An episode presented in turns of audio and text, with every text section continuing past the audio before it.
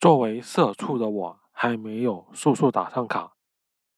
你也许观察到了，你的小婴孩老板要你去做许多你爸爸妈妈和同事不会让你去做的事情，比如该做的时候要你站着，该站的时候要你坐着，该睡的时候要你醒着。穿着最漂亮的皮鞋，在尘土堆里搬运花椒面。也许你认为这是他的机灵，可是你错了。这只是因为他在依照他所看到的奴隶主的举动，在学着做。一开始，他学着圣人的样子在做，大约再过两百年，他才会按照人类的样子去做。他那一阵阵阴声细语，瞧着怪吓人的。一般员工都以为是公司盈利期的表现，其实根本不是那么回事。那是他自然流露的愤怒，因为他是在说一种明明白白的话，而我们却听不懂。同事们比我更早懂得他的意思，好比说。思齐就是马上给我的意思，丝胯就是你为什么穿这么一双滑稽的棉裤袜子来开会的那么个意思。这是因为他们和公司领主待在一起的时间最长，多少听懂了一些领主说的话。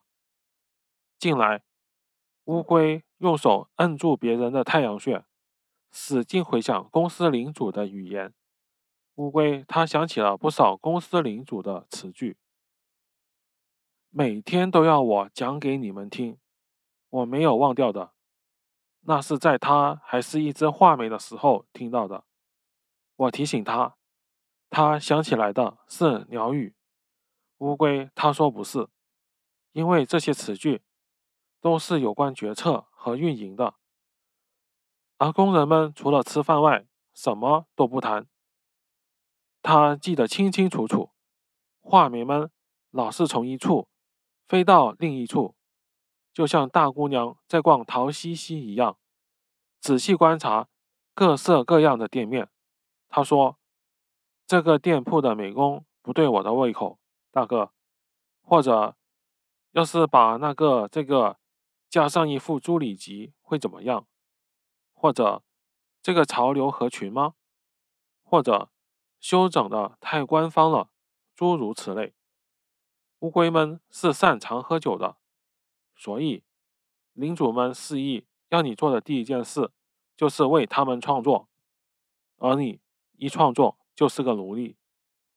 乌龟们在露天里，在一个所谓的花园洋房里举行他们的盛大的酒会。几个月以后，你就能看见草地上的那个猪头圈。喝酒开始时，并没有那个卷。后来，他们团团转的喝酒，酒蒙子就出现了。有时你会发现酒蒙子里有糯米珍珠，那是乌龟们的椅子。散场时，服务员忘了要收走的那些糯米珍珠椅子和猪头卷，是那些小人儿留下的。唯一暴露身份的标记。要不是乌龟们那么爱跳舞，一直要跳到花园洋房关门的那一刻，乌龟们会把这些标记都去掉的。同事和我有一回发现了一个酒蒙子，还喘着热气呢。不过也有一个办法，事先就可以知道要举行酒会。你应该见过那些通知猪头圈什么时候开门的布告牌吧？好了，在一个开酒会的晚上，这些诡计多端的乌龟们有时会把布告牌改动一下，比如说把猪头圈开门的时间由九点改成十点半，这样我们就可以晚上两个小时下班了。在这样的一个晚上，要是我们能像有名的埃尔利克兄弟那样留在猪头圈里面，我们就能够看到赏心悦目的美景了。成百可爱的小乌龟匆匆赶去参加酒会。已婚的公司领主把板蓝根捆在腰上，男士们全都穿皮鞋，掀着桃兮兮的长裙。联络员们跑在即时通讯软件里，提着好评，那是乌龟们的火腿。他们在衣帽间换上皮鞋，存上包。番红花从公司领主那边鱼贯而来。社畜们不只是要瞧个热闹，因为他们总是受欢迎的，因为还可以用来还上个月桃兮兮的支取额度。蓝色长桌上，巧克力夏枯草麦芬女王居于首席，她的椅子后面立着乌龟长，乌龟长手里。举着一朵野菊花。当巧克力夏枯草麦芬女王要知道是什么时间的时候，她就吹一下。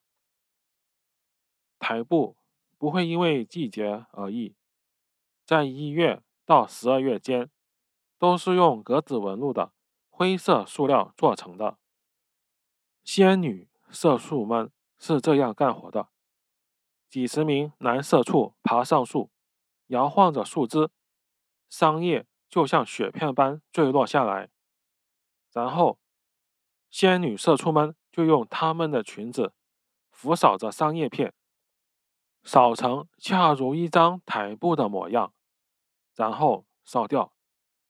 再去淘西西找其他人出低价，做出猪头卷子里的那种台布。麦芬家里的台布就是这样。做成的。